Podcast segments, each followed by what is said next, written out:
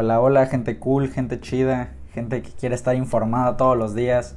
Bienvenidos a las Noticool de esta semana. Mi nombre es Chris Dorantes y creo que es una buena hora para empezar con esto. Quiero empezar a platicar sobre el nuevo logo del aeropuerto que se llama Felipe Ángeles, Aeropuerto Internacional Felipe Ángeles. No sé si ustedes lo vieron, no sé si les apareció ahí en sus redes sociales cómo es pues ahorita sí ya para empezar, está horrible. no quiero menospreciar el trabajo del diseñador que lo hizo, pero no es la calidad de un logotipo para algo así, ¿no? O sea, es, es un logotipo pues muy chafón, la verdad, o sea, se ve, no soy diseñador eh, y, y, aún así puedo notar que, que le faltan muchas cosas. Y he visto comentarios de diseñadores que, que dan sus puntos de vista y, y pues sí.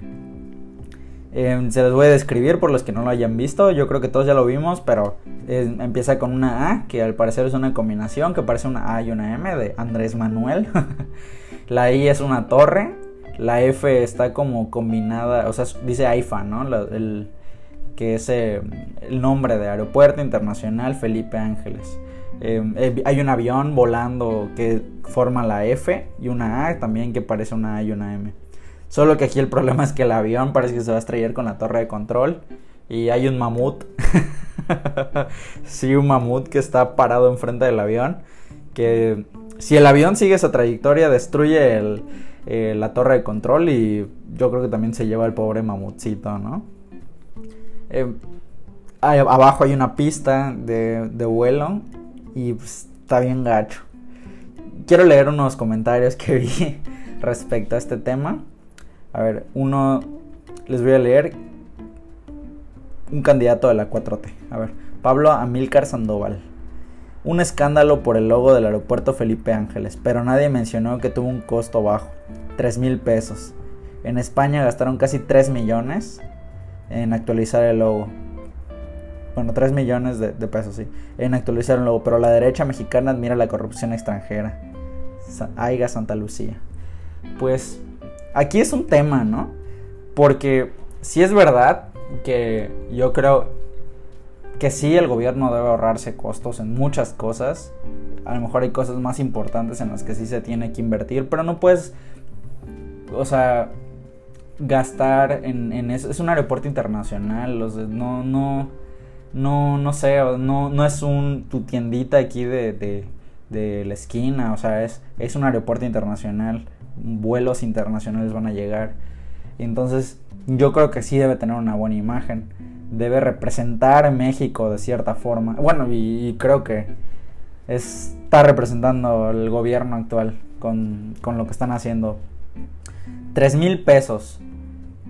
Y hay, habiendo tan buenísimos diseñadores mexicanos aquí en el país que te podrían hacer un logotipo hermosísimo que, sea totalmente representativo de, la ciudad, a lo mejor de la Ciudad de México, de la cultura de ese lugar o, de todo el país, o que represente más la aviación, no sé, habiendo mil maneras de representar un buen logotipo, deciden irse por, por lo gráficamente más barato y también, o sea, igual y hasta por 3 mil pesos sale alguien que te haga un logotipo mil veces mejor. Y ahí está el tema que quería decir. Mucha gente no se da cuenta que a veces lo más importante para invertir en tu negocio o en este caso en tu aeropuerto, que al final a veces es un negocio, ¿no? O sea, estás cobrando a las empresas de aviación, es, tienes que pagar sueldos, o sea, tienen que generar ingresos. Y no se dan cuenta que que un logotipo es la identidad de tu marca. Y es, creo que es, es, es como, no sé, o sea, tu foto de perfil, ¿no? O sea, no, no, si pones las fotos de, Goku o algo así, pues no estás representándote a ti. O sea, hay mil personas más que pueden poner fotos de Goku o de Spider-Man o lo que sea y, y no se están representando o una foto de ellos, pero una foto pues no está chida, o sea, siempre tratas de, sacar lo mejor de tu negocio, lo mejor de ti, si eres una marca personal o, algo así. Y en este caso, pues yo creo que el aeropuerto se está, se está viendo mal, o sea, no, No entiendo por qué, pero quiero leer otro comentario de aquí de Álvaro Delgado Gómez. Pone, contestando a este, este güey. Es horrible la imagen gráfica del aeropuerto Felipe Ángeles. No es lo barato o lo caro, es lo feo. Y sí, justo, justo. O sea, no importa que te hubiera costado 300 mil millones de dólares. Pero si te entregan algo feo, pues está feo. O si te costó 50 centavos, puede que esté chido, pero está feo. O sea, está feo. Y, no hay objeción en eso. A ver, Simón Levy pone. Él es. No sé qué es, la verdad, pero a ver, pone. A quien diseñe el mejor logo del nuevo aeropuerto Felipe Ángeles, apoyaré con el siguiente premio a los primeros dos lugares. Un viaje todo pagado a Pekín, 10 días con nos abran fronteras, primer lugar. Un viaje a cualquier lugar de México por 7 días. La aportación es mía. pues ahí está la propuesta. Si alguien está interesado en diseñar un logo más chido que, creo que hasta alguien con nociones vagas en Paint podría hacerlo más bonito. Y hay, de hecho hay varias propuestas, estoy viendo que hay gente que está como haciendo sus rediseños y pues está chido, ¿no? Gente lo está tomando como un meme porque pues al final eso es, es un meme. Y lo triste es que es la imagen de México, pero pero ustedes qué opinan? ¿Ustedes, si tuvieran un negocio, pagarían 3 mil pesos por un logo horrible? ¿O pagarían a lo mejor 15 mil, 20 mil pesos por un logo que va a ser perdurable para 20, 30 años? Ah, y que a lo mejor las siguientes renovaciones o rebrandings que se hagan van a ser en base, bueno, con base a ese mismo logotipo. O sea, yo creo que vale más la pena desde un principio tener algo de calidad, algo que te represente más allá, que sea que sea, que transmita, que, que sea ubicable. O creo que vale la pena invertir en, sobre todo en ese tipo de cuestiones. Y, y aquí una vez más se está demeritando el trabajo de, de pues, los diseñadores al apostar por, por alguien que te va a hacer este tipo de trabajos, que es seguro, o sea, seguro no es un diseñador. Y si lo es, pues no, no es alguien a lo mejor capacitado todavía para ese tipo de proyectos a lo mejor le faltaba un poco más de experiencia para llevar este tipo de logotipos o de importancia. Es que sí hay muchos, muchos, conozco algunos que en verdad son muy buenos y, y que pues cobran bien, o sea, cobran lo que deben de cobrar por el trabajo que les da hacer un logo tan profesional, porque esto no es un, algo que se vea profesional, la verdad. Y, y pues nada, quiero saber qué opinan de eso, quiero saber si, si les parece gracioso, si no les parece gracioso, si ustedes creen que pueden hacerlo mejor, si, si alguien se anima a hacer uno mejor, pues envíenlo a ese señor, el que le está, está ofreciendo eso. Y también envíenlo a mí porque quiero ver, me da curiosidad saber, saber qué onda ya que lo comentamos aquí al próximo. Y eh, igual quiero hablar de lo profesional, ¿no? O sea, se ha demeritado mucho en este gobierno a la gente profesional, profesionista que porque pues es mal visto, ¿no? Siento que últimamente la gente como que está enojada por la gente que, que es profesionista, gente a lo mejor que gana mucho dinero, porque reflejan sus frustraciones o, o, no sé, o se sienten mal, pero al final terminan a veces insultando, diciendo cosas. Y yo creo que esto es justamente por la división que se está haciendo en los últimos meses eh, por el gobierno actual, que está mal. Para mí es, incorrecto lo que está haciendo. Todos somos iguales, todos podemos aportar desde nuestra perspectiva algo de valor. Y, no creo que sea justo que, haya esa división. Y también, ah, bueno, también quería hablar de lo, del caso que está pasando hoy, cambiando un poquito de tema, ya desviándonos desde el lado chistoso, o tal vez no tan chistoso, pero de lo que está pasando con los que quieren ser gobernadores, ¿no? Eh, aquí hablando un poco más del que ya hemos hablado, es de Félix Salgado Macedonio, que el tribunal electoral pues le ordenó al INE como que emitir una nueva decisión al respecto sobre la cancelación de, de la candidatura de este Félix, ¿no?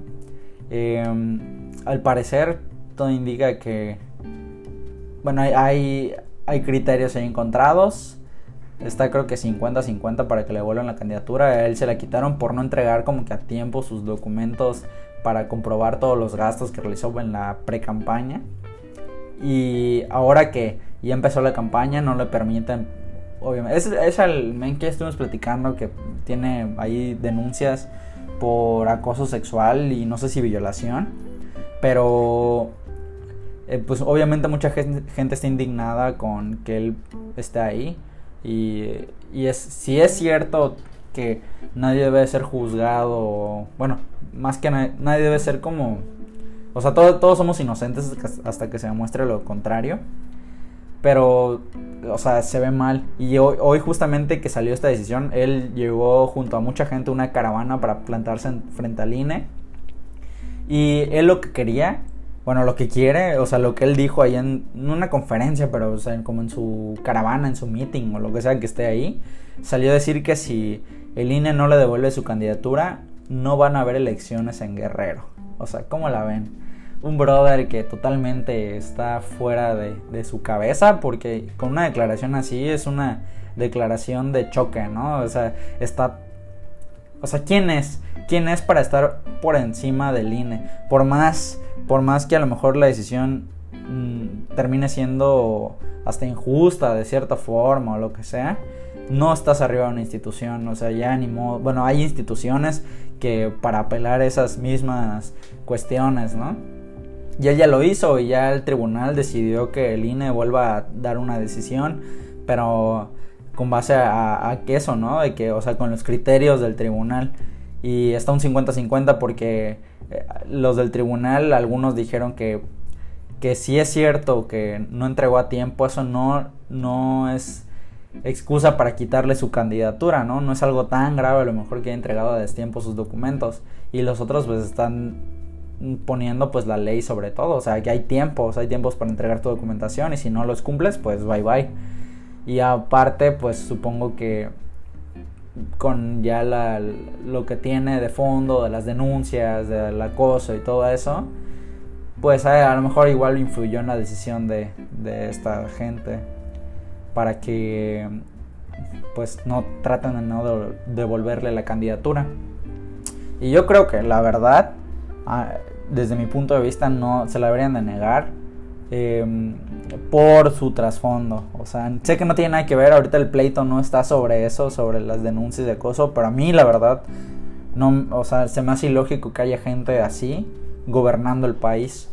Porque con qué criterios va a gobernar, con qué criterios va a tratar de, a lo mejor, de imponer justicia en un estado o, de poner a su gente o no sé, o sea, son cuestiones que, que o sea, en dónde, hasta dónde llega la moralidad de, ese gobierno y, yo creo que las personas que ocupen los puestos, cargos de gobierno en elecciones o lo que sea, deben de tener una moral impecable, que es casi imposible conseguir una persona con una moral impecable, pero sí hay, sí existen. Conozco mucha gente que no robaría ni, ni un peso y por lo mismo no están buscando un puesto político, ellos se dedican a trabajar y a salir adelante, ¿no? Pero sí hay gente así y, y estaría chido que en algún momento de nuestra historia gente de este, de esta de este tipo de personas que no, no le harían daño a nadie, que son honestas, que, que se dedican únicamente a, a vivir y a, y a tratar de salir adelante con las condiciones del país, pues estaría chido, ¿no? Que gente así nos represente algún día.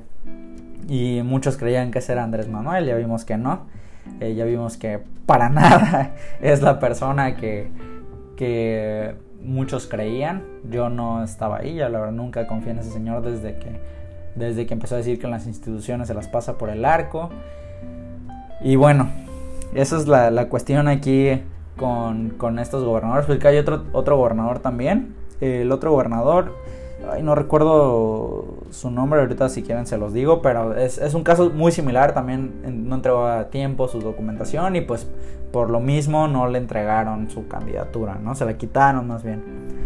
Y, y eso está pasando en México, hay que también recordar que estas son, van a ser las elecciones más importantes a lo mejor de la historia de nuestro país por lo que representa, por lo que se está jugando. Son más de 21 mil puestos que van a ser ocupados en estas elecciones. Muchos van a ser por elección popular y y van a haber 15 estados que van a cambiar de gobernador.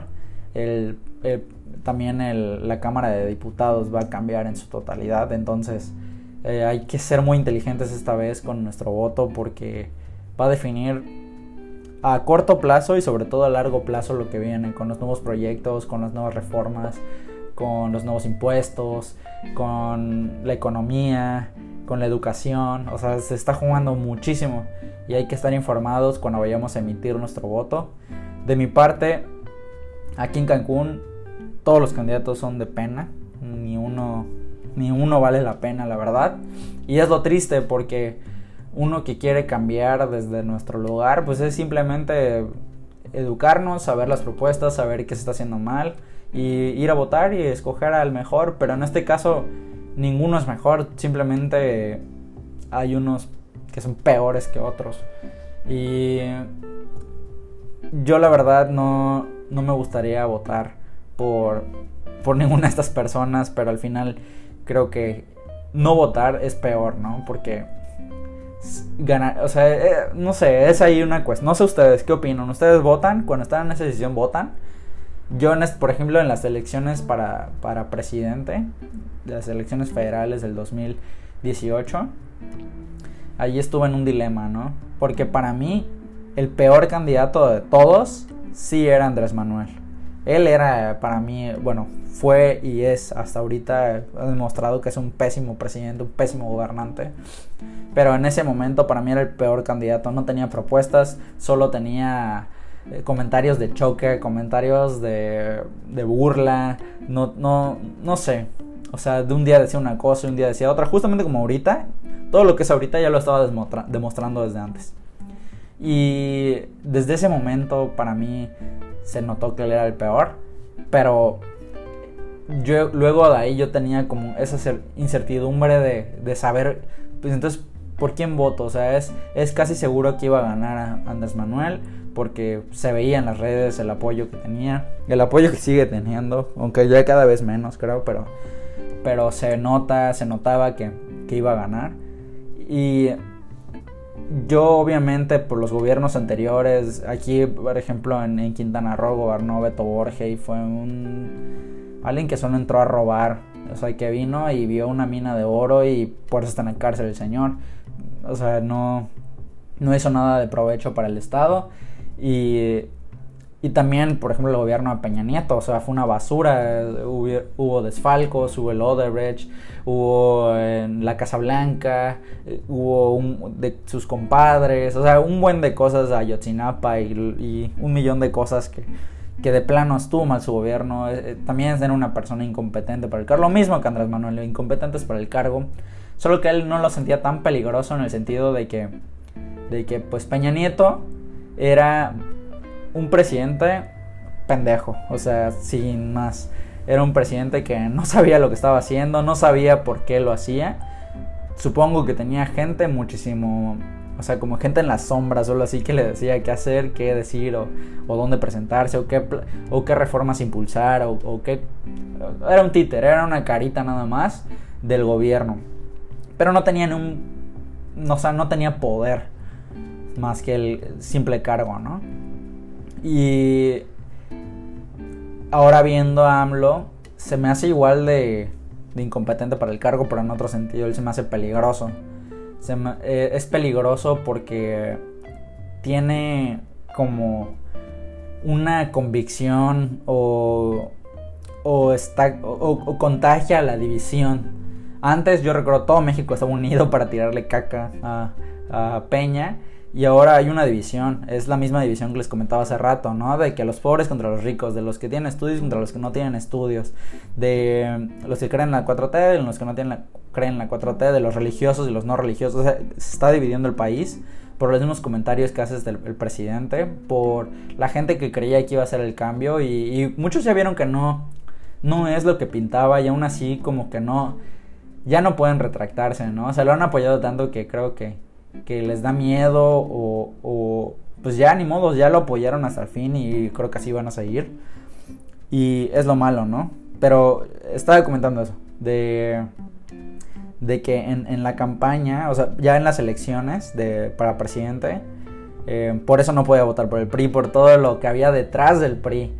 Em, pero para mí el mejor candidato sí era, sí era este güey, el, ¿cómo se llama? El... Ay, se me fue su nombre, el, este carnal, el que tenía la, la carita así, ¿no? Y, y el PAN, pues siempre yo me he visto un poco más como de ese lado, pero tampoco es que apoye a sus candidatos, tampoco es que me guste la gente que esté, solo eh, viendo la, teoría de la política, que hay políticos o, o, o, más bien, o sea, movimientos o creencias políticas o cuestiones de esta, de esta forma de, de la política. Por ejemplo, todo lo que es Morena, eh, lo que es el PRD, lo, lo, que era el PT, pues son de, izquierda son gobiernos que se, que se le da, o sea, un gobierno así totalmente de izquierda es el populismo, ¿no? Es como Venezuela, es como Cuba, que, que al final es todo a los pobres o que no hay un desbalance. O sea, es que, es que todo está bien, o sea, ambos, los tres están bien, pero no en sus extremos. El, eh, llegar, por ejemplo, a la cuestión como Cuba, ¿no? De que todos trabajan para, para el gobierno, no hay, no hay un como, no hay empresas privadas y cuestiones así, ¿no? Los de centro, pues son como una mezcla tanto de izquierda como de derecha y está chido también. Y los de derecha, pues que, que es más como que no ven hacia los pobres, es simplemente al, pues, como funciona la economía, ¿no? Es el que trabaja más, el que hace mejores negocios, el que, es el que sube. Y yo creo un poquito más en eso, o sea, no yo creo que todos tenemos las mismas oportunidades, todos, bueno, no todos tenemos las mismas oportunidades, pero todos tenemos las mismas facultades para generar oportunidades.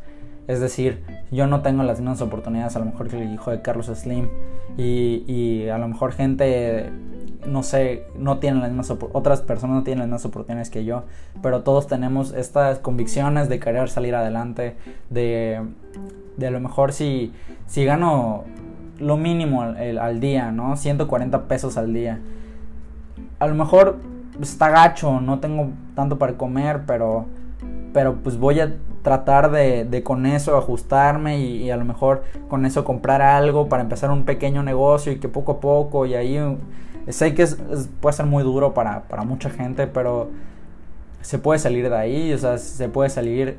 Eh, yo he tratado de estar saliendo de mi situación, es, es costoso, es duro, es se tienen que hacer un millones de cosas, se tienen que trabajar en algunas cosas a lo mejor que no te gustan, eh, pero son cuestiones de, que te generan a lo mejor para capitalizar tu idea y luego poder invertir en algo que tú quieres y a lo mejor si no te deja tanto dinero, pero es lo que tú quieres, lo que te gusta, lo que a ti te mueve y, y al final es eso, ¿no? Y en esta cuestión de que les decía, ¿no? Para mí el mejor candidato pues era el del PRI pero yo no podía votar por el PRI. Y el PAN, pues también no me caía también a Naya. Y, y estaba el, el, Bronco, ¿no? Que Mit, ya recordé el nombre del PRI, Mit. Eh, estaba el Bronco por parte independiente. El Bronco era una buena opción. O sea, el Bronco llevó a Monterrey a, a una revolución. O sea, antes del Bronco, eh, Monterrey tenía problemas de narcotráfico, habían gente colgada en los puentes, eh, había inseguridad, habían toques de queda. Después del Bronco, o sea, yo tiene creo que dos años, tres años que fui a Monterrey, ya cuando gobernaba el Bronco. Y la verdad Monterrey es una ciudad de primer mundo. Eh, Monterrey es una de las ciudades que más ingresos tiene, creo que en toda América Latina. Y se nota, o sea, estás ahí, se nota el nivel de vida, se nota la calidad de, de, la gente, de la calle, de, de, cómo viven en general. Y y sí, yo creo que sí pudo, haber sido. Lamentablemente sus comentarios fueron desatinados. Y, a mí, la verdad, cuando dijo lo de que cortaban las manos a, los ladrones, a los ratas y eso, pues a mí me, me desenganchó, ¿no? O sea, me, me dio para abajo porque yo no podía votar por alguien que decía esas cosas. O yo creo en los sistemas jurídicos. Sé que no son los mejores actualmente, el, sistema falla, tiene muchos errores, pero las leyes eh, son muy buenas. O sea, si hubiera un sistema jurídico que aplicara las leyes tal cual como están, seríamos un primer mundo, pero no es así. La realidad no es así, pero yo creo que que no, o sea, no podía decir que le vamos a cortar la mano a las ratas, eso no. Y entonces yo estaba en ese debate, ¿no? De, de por quién votar. Yo llegué muy indeciso el día de las elecciones. Eh, no sabía por quién votar. Sabía por quién no votar, pero no sabía por quién votar. Y al final terminé votando por el PAN. Y eh, pues perdieron, ¿no? O sea, sí. Obviamente iban a perder. Solo como que no quise votar por lo peor. Y voté, bueno, por lo peor de lo peor y voté por lo peor. Pero ahora hablando aquí localmente, hay, está la, la presidenta municipal que ya lleva aquí una gestión que ha tenido sus altibajos, ha tenido cosas buenas, ha tenido cosas malas, más malas creo que buenas. Y han habido cambios importantes. Uno de los que más, la verdad, tengo que confesar de que, de que sí me gustó, que sí me parece el cambio de los trabajadores de la basura. Se ve, o sea, los cuidan más, se ve desde la ropa que tienen, desde los, tienen guantes, tienen chalequitos, tienen como un horario más fijo, las unidades de basura se ven más limpias. Eso está chido. Hay otras cuestiones como estuvieron lanzando balazos en la marcha feminista de hace unos meses, casi un año. Y pues ahí está como que, pues no, o sea, no es, no es la opción, no es la forma. O sea, han habido un buen de cosas. se ha puesto una actitud como muy rara ante medios a veces. Entonces como que no, eso no está chido y, y no me gustaría que siga ahí. Pero la verdad luego ves a los candidatos que, que, están para enfrentarla y también es un, chiste, o sea, no hay opciones de verdad, no hay opciones reales, no hay una opción que te haga decir, ah, yo creo en él y creo que, que va a ser el cambio. Y, y, es lo triste, es lo triste y que no, no tenemos esa certidumbre de, de alguien, de, um, no digo un partido, porque luego los partidos se manchan, ¿no? Pero una luz en, en todo esto. Hay un, está Kumamoto, por ejemplo, en Jalisco, ¿no? Yo siempre he, seguido desde que desde que se empezó a sonar hace unos años, no sé, cinco años, no sé cuánto tiempo llevo como siguiendo ahí su, su paso. Y me, me, gustaba, me gusta algunas cosas que tiene, otras no me gustan tanto. De hecho, lo último que está haciendo como que no se me hace tan chido, pero sigue siendo alguien que a lo mejor inspire un poco de confianza, que es, alguien joven, alguien que tiene ideas, pero también está ese peligro de luego que se pueda convertir en algo como AMLO, de de como idealista y cuestiones así, ¿no?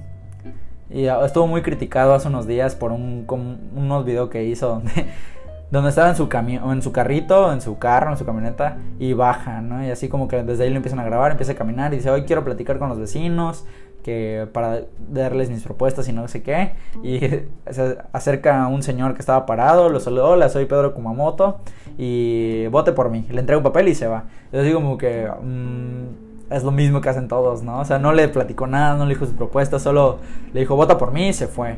Entonces ahí es como que se ve mal.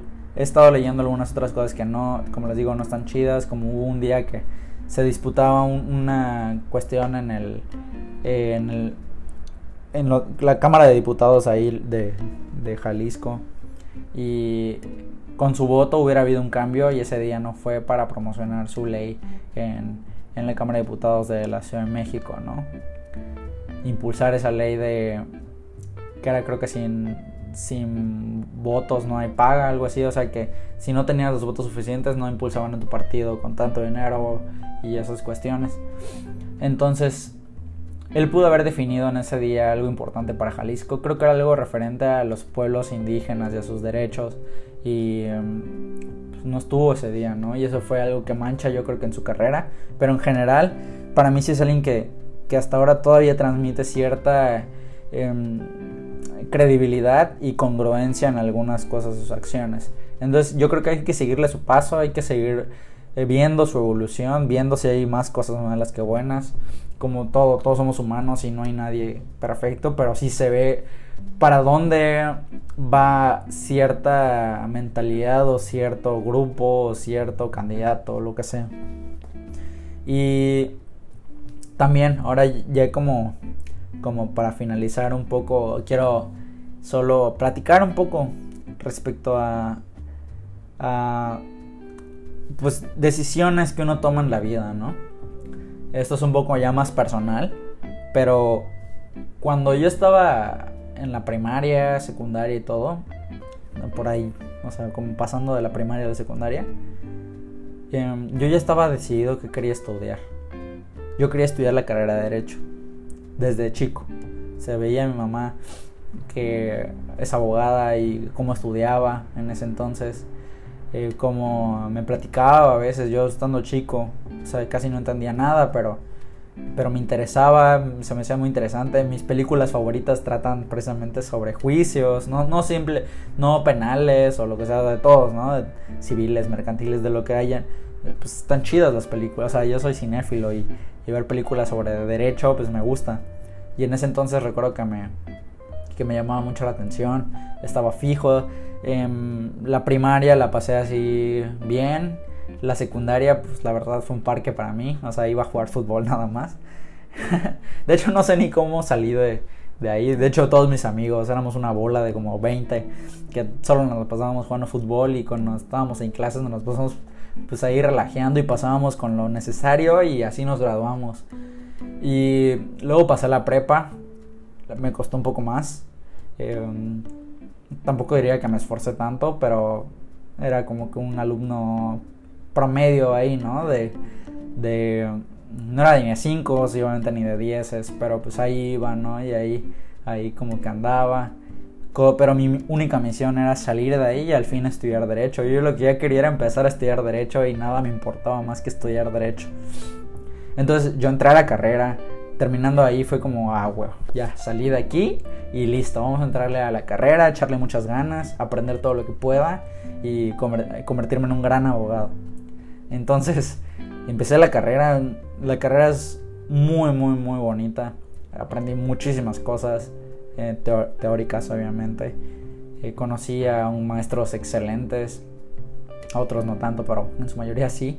Y, y me llevé grandes experiencias de, de, ellos, ¿no?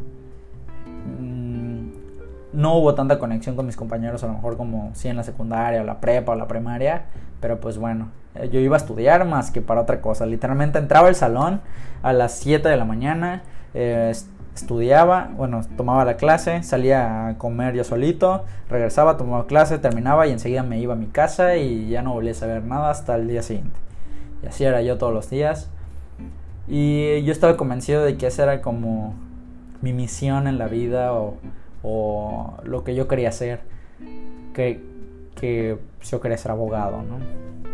Luego salí ya a trabajar, o sea, a mediados de la carrera empecé como con mis prácticas y en un despacho que, que salí aprendiendo un montón de ese lugar, muchísimas cosas. Salí con grandes compañeros, amigos de ese lugar.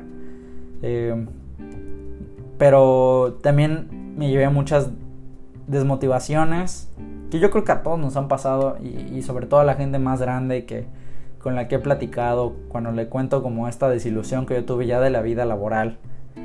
Fue como, pues así es, ¿no? Así es la vida, así es el trabajo. O sea, no todo va a ser color de rosas, no todos quieren que destaques, hay gente que te va a meter la pata, hay gente que no te va a tragar. Y sí, yo lo entiendo. Pero en esa etapa justamente cuando yo ya estaba desencantado de, la carrera como tal, y era así como que chale, o sea, ya no aguantaba, ya no aguantaba ese lugar. Em, hubieron otras cuestiones, no solo el trabajo, o sea, cuestiones de disputas dentro de, ese despacho que, que terminaron moviéndome ahí cosas que la verdad yo ya me sentía como una persona negativa, ¿no? Me sentía como alguien tóxico dentro del trabajo. Alguien que iba de mala gana, la neta, a trabajar. Eh, hacía mi trabajo mala gana y hasta yo creo que trataba de mala gana a algunos compañeros y no me siento orgulloso por eso. Pero estaba como en esa espiral, ¿no? De decadencia total. Y decidí salir del trabajo. Traté de... O sea, hablé en esa ocasión con, con el que era mi jefe. Em, y dije que ya no estaba a gusto, le dije todo. O sea, es un señor la verdad con el que muchos lo traen mucho respeto, le tienen hasta siento que muchos le tienen como cierto miedo por el tipo de, cuestiones, acciones que habían y, y, respeto, ¿no? O sea, también mucho respeto. Y yo ese día entré, pues, sí, diciéndole, la verdad, ya no, no me siento cómodo aquí. Eh, siento que, que, pues, ciertas cosas ya no, ya no están funcionando para mí. Hay cosas que veo mal que están pasando aquí y aquí y aquí. Y igual sentía cosas que estaban pasando con mis compañeros que, que a lo mejor, sobre todo con los pasantes, que eran los que mal los, estaba, los estaban tratando en ese momento y a mí eh, traté de abogar por ellos, ¿no? Prácticamente. Y no, no hubo como, o sea, puse todas mis razones y al final no salí, me quedé ahí, este, en esa ocasión el jefe se mostró hasta comprensible de cierto modo, entendió mi punto de vista y, y me dejó como seguir hasta que yo consiguiera un nuevo trabajo, pero pasó eso un mes después, pandemia total. Pandemia y, obviamente cómo va a salir el trabajo, cómo voy a renunciar, cómo voy a, a salir de esta espiral si, si salgo, no hay trabajo, no hay... Y la verdad me estuvieron pagando, no lo mismo obviamente, pero pues para la despensa eh, mensual sí me salía. Entonces estuve en el trabajo, estuve aguantando, así que un día pues ya no... Eh, también, este, obviamente este ciclo vicioso de, de, negatividad continuó. Y otra vez tuve otra plática ahí con, con el mero mero. Y pues bailó, ¿no? Entonces, hubo una época muy... A pesar de que, bueno, me finiquitaron bien, la verdad, o sea, sí me dieron chido. Y prácticamente descansé muchos meses. Pero en ese lapso de tiempo, como que me entró un aire de tranquilidad. A pesar de que había esa incertidumbre de no manches, no tengo trabajo, ¿qué voy a hacer ahora? Me entró ese, ese sentimiento de, de qué chido, estoy libre, ¿no? Al fin ya esos sentimientos negativos se me fueron totalmente. Y un día, como dos meses después, yo creo, de, estar así, sin hacer mucho, de cocinar, ver la tele, ver series, ver películas, así, esos eran mis días, ¿no? Chido, o sea, no, no me niego, es súper chido vivir así, vivir de vacaciones, vivir viendo películas, comiendo cosas que te gustan, y así, pues, chido. Pero hay un momento que, que un día me puse a dibujar y empecé a subir mis dibujos a, a mi Instagram. Chris Dibujos, síganme en Instagram, ahí pueden ver todos mis dibujos chidos. Bueno, paréntesis, cierro paréntesis. Empecé a, dibujar y a dibujar y a dibujar, a subirlo a mis redes. Eh, y vi que algunas personas le empezó a gustar, empezaron a comentar. Em, vi que, o sea, me empecé a sentir bien por eso. Eh, a crear algo, crear cosas. Y y yo no podía dejar de hacerlo ya. Todos los días dibujaba. Me sentaba, desayunaba y me ponía a dibujar. Me ponía a dibujar, me ponía a dibujar. Así, pon tú, me despertaba a las 10 de la mañana, desayunaba y a las 11 ya estoy dibujando, dibujando, dibujando, dibujando. Y a las 6 de la tarde, se me, cuando veía ya no he comido, ¿no? O sea, que voy a comer. Y voy y como, y como. Y de ahí termino de comer y sigo dibujando, sigo dibujando hasta la 1 de la mañana. Y así todos los días, así eran mis días, dibujar, dibujar, dibujar empecé a, etiquetar a algunos, eh, a la gente que yo admiro, cantantes, eh, otros ilustradores, eh, raperos, no sé, gente famosa, gente que, que, está ahí. Y, y, algunos me contestaron. De hecho, para a mí el que más me ha emocionado toda la vida, así creo que nunca había sentido algo así tan chido, fue cuando hice un dibujo de Auron Play el Auron Play. Yo creo que no hay nadie ahorita que no conozca Auron Play, el gamer español. gamer y youtuber, streamer, no sé ya qué sea, pero, pero creador de contenido digital. Dejémoslo ahí. Muy carismático, la verdad para mí es una de las personas que, que más admiro yo creo por, por cómo lleva su comunidad, por lo gracioso que se me hace. A mí ya subo un meme y yo ya me muero de risa solo por saber que es de él. Y cuando le dio me gusta a, pues a mi, a mi, dibujo, yo lo subía a mi Twitter y mi Twitter lo retuiteó y le puso gracias mi pana o algo así por el dibujo. Y yo no manches, fue así como que ya se fue el cielo de, de las menciones que me pudieron haber hecho en los dibujos y me inspiré cañón y seguí haciéndolo y seguí dibujando y y llegué a vender dibujos, llegué a vender muchas ilustraciones. Y empecé a generar ah, de ahí, ¿no? Empecé a generar de, de algo que me gusta mucho. Eh, hice un mural, o sea, yo antes de la pandemia se hubieran dicho, Chris, vas a hacer un mundial, un mundial, un mural, un mural en, en un restaurante. Yo hubiera dicho, ah, sí, chido, sí, sí, cómo no, güey. Y no, o sea, yo un día me di cuenta y estaba haciendo un mural. Y cuando me ofrecieron, aquí es un poco gracioso, creo que me voy a, voy a soltar un poco la sopa, pero me preguntaron, ¿ya has hecho un mural antes? Yo dije, ¿sabes hacer un mural? Y yo, sí. la realidad es que nunca había hecho un mural. Sí había pintado una casa, o sea, mi casa he pintado, he pintado paredes, pero pero como tal, un mural nunca lo había hecho. Y, una vez que me dijeron que sí, yo me puse bien nervioso porque no sabía ni dónde empezar. Entonces empecé a ver un buen de tutoriales en YouTube, pagué cursos en, bueno, un curso en Creana. Eh, empecé a ver cuestiones de ese tipo y, y al final llegó el día del mural y lo hice y, no es por nada, pero siento que quedó muy, muy chido. Lo veo y me siento muy orgulloso de eso. Eh, también lo pueden ver si quieren en, mi Instagram, Chris Dibujos muy colorido, muy vivo, tiene flores, tiene un jaguar, tiene un señor ahí alimentando el jaguar, con, con, mi estilo, que eso es lo chido, que, ahí veo mi estilo en ese mural y, y me, sí me siento orgulloso. El caso es que ya, me motivó eso y luego salió otra oportunidad de un curso de cine, de aquí el primero yo creo que se hace de ese tipo aquí en el estado. Y conocí muchas personas, conocí mucha gente talentosa y, yo la verdad desde que, no sé, desde que estoy en la primaria, como les digo, amo ver películas. Cada vez obviamente mi criterio fue como que, pues creciendo, porque cada vez consumo otro tipo de películas. Eh, me enfoco más a lo mejor en, ay, en la fotografía, que en el director, que en el movimiento de cámara y esas cuestiones. Todo el tiempo, eh, de hecho con mis primos. Eh, llego a platicar esas de cine a veces o tengo amigos con los que solo platico de cine y, y ya saben que, que, me gusta el cine y que me gusta platicar del cine. Y, en ese, y, siempre he querido como que por dentro, porque nunca lo he intentado, ¿no? Nunca lo había intentado hacer cine.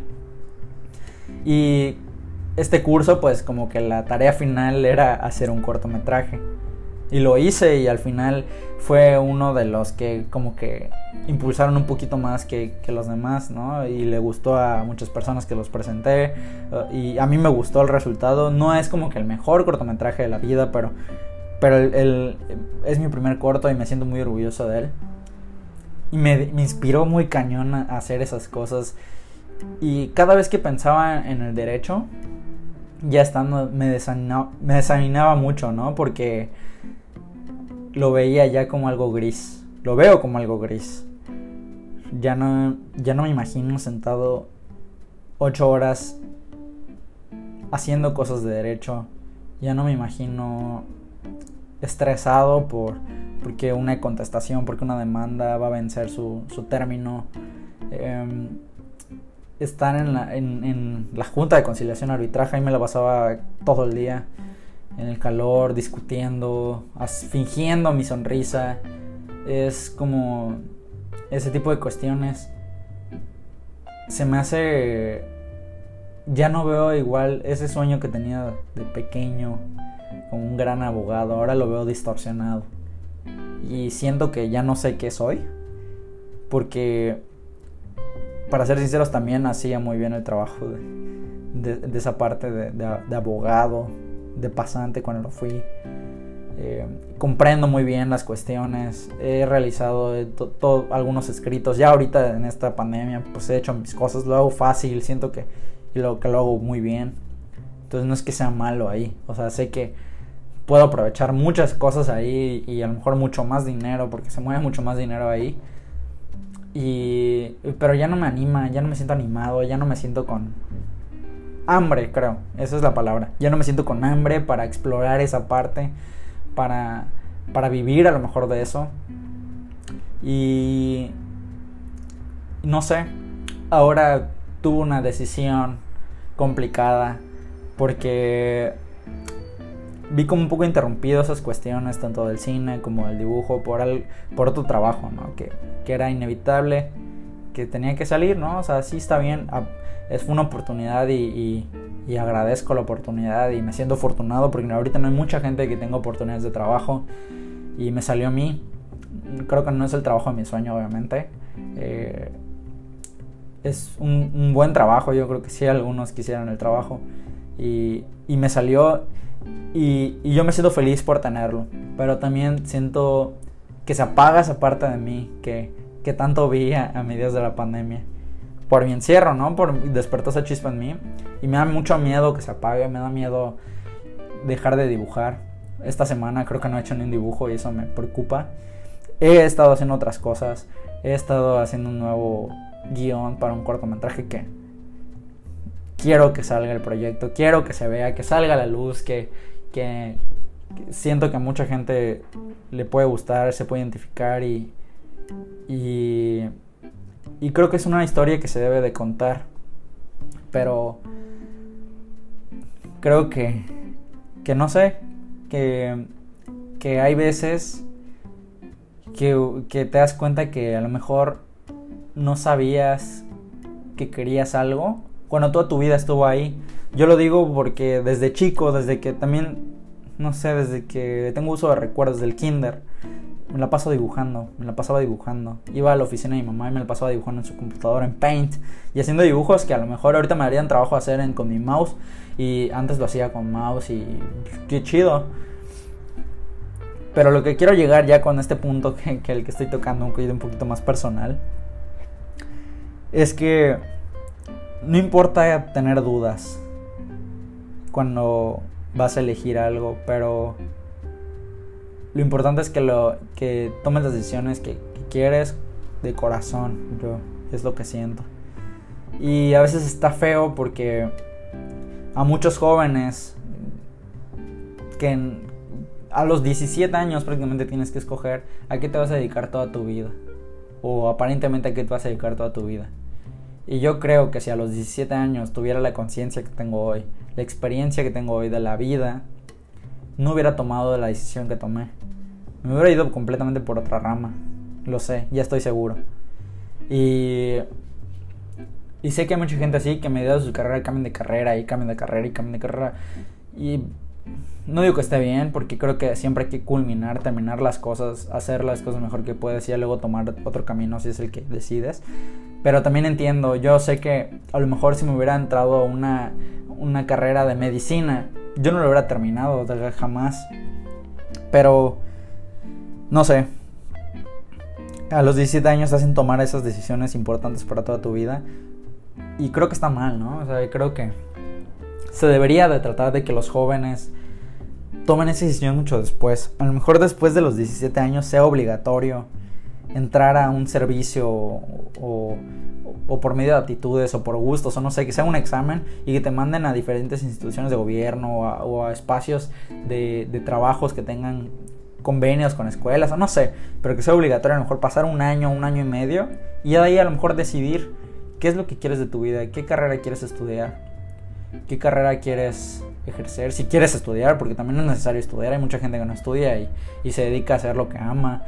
Em, creo que eso sería ideal para jóvenes más felices, emprendedores más capaces y, ciudadanos más felices, ¿no? Sí, en general. Yo no digo que no estoy feliz ahora, estoy muy feliz. Estoy muy feliz con lo, con lo que estoy viviendo. Pues me toca aprender ahorita muchísimas cosas nuevas. Y estoy viendo este trabajo como desde la profesionalidad del trabajo capitalizarme para generar nuevos proyectos, generar nuevas ideas, hacer realidad mis sueños. Y en este caso uno de mis sueños es a corto plazo terminar este corto, que salga, que se produzca, que se filmarlo, que mucha gente lo pueda ver. Y, y ese es mi sueño. Y después de ese sueño tengo otros sueños, otras metas.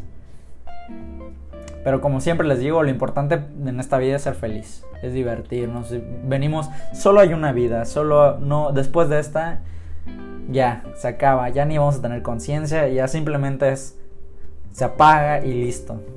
Ni siquiera vamos a ver qué sigue, solo es un parpadeo y va, ya está, se acabó. Entonces solo tenemos esta vida, no sabemos si mañana nos va, se nos va a terminar.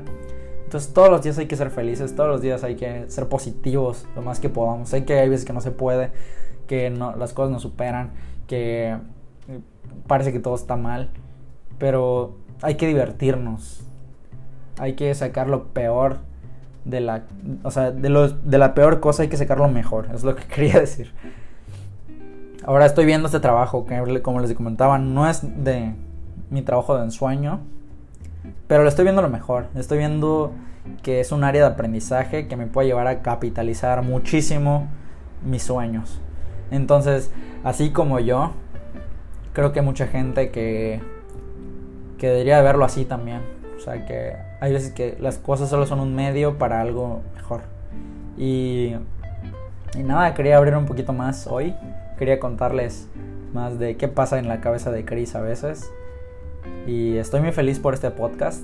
Porque precisamente porque me puedo liberar es de, de, muchas cuestiones que pasan en mi mente y las suelto aquí. De mis frustraciones a veces, ¿no? Con el gobierno, con, con la política, con lo que sea.